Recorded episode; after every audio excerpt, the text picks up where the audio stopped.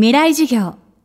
この番組は、オーケストレーティング・ア・ブライター・ワールド NEC。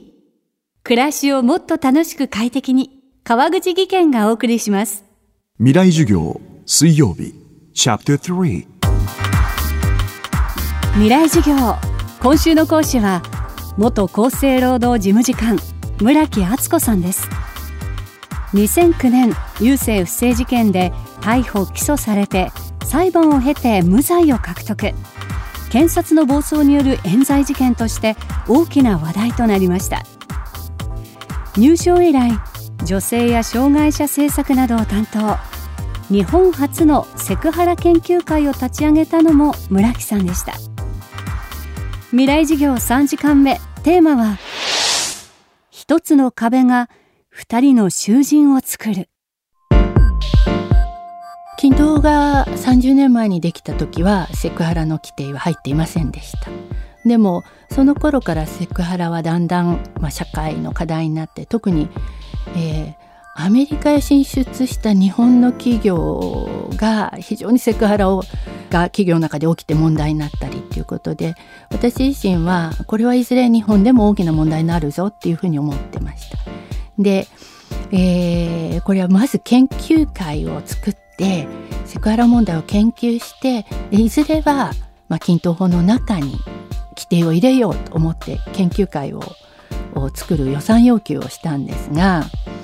えーまあ、予算の内示といって予算をつけてあげるかどうかっていうのを、えー、財務省が各省に通知をする前の日の夜に連絡が来てまあ大事な問題だというのはあ分かった気がする。でもセクハラっていう言葉はいかんと。これは、ま、週刊誌ネタの言葉だと。で企画書から全部セクハラという言葉を消して作り直してきたら予算をつけてやると言われました。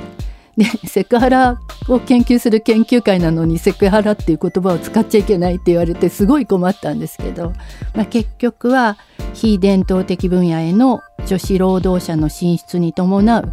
コミュニケーションギャップに関する研究会という名前をつけてですね、えー、セクハラという言葉が一回も出てこないようにして無事、まあ、当時500万円の研究予算をもらいました。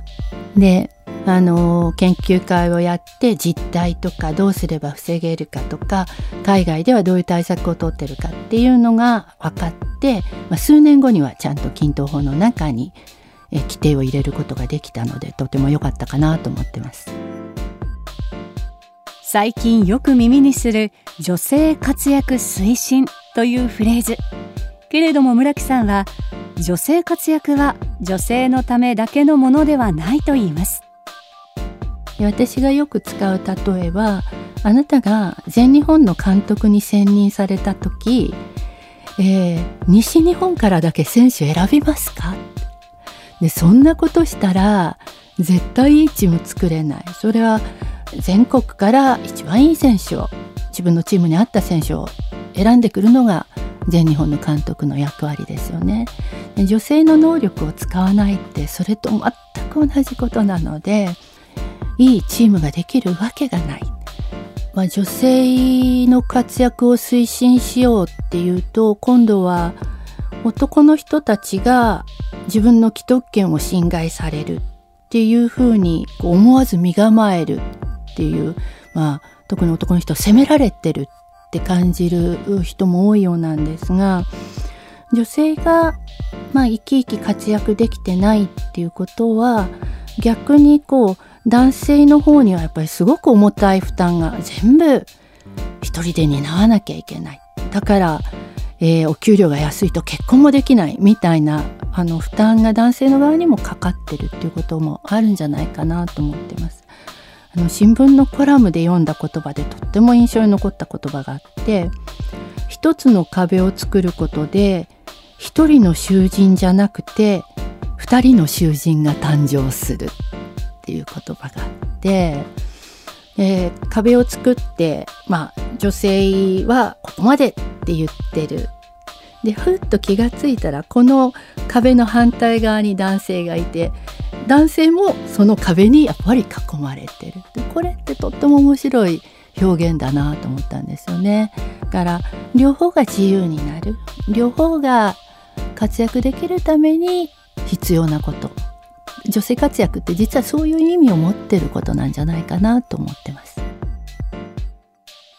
未来授業。今週の講師は元厚生労働事務次官村木敦子さん。今日のテーマは一つの壁が二人の囚人を作るでした。村木さんは自身の著書でも郵政不正事件の真相や女性活躍社会への提言を綴っています。村木さんの著書日本型組織の病を考えるは角川新書から発売中です。未来授業明日も村木敦子さんの授業をお届けします。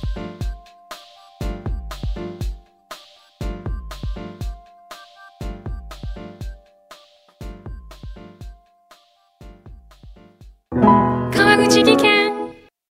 階段での転落。大きな怪我につながるので怖いですよね。足元の見分けにくい階段でもコントラストでくっきり。白いスベラーズが登場しました。皆様の暮らしをもっと楽しく快適に。川口技研のスベラーズです。未来授業。この番組はオーケストレーティング・ア・ブライター・ワールド NEC 暮らしをもっと楽しく快適に川口技研がお送りしました。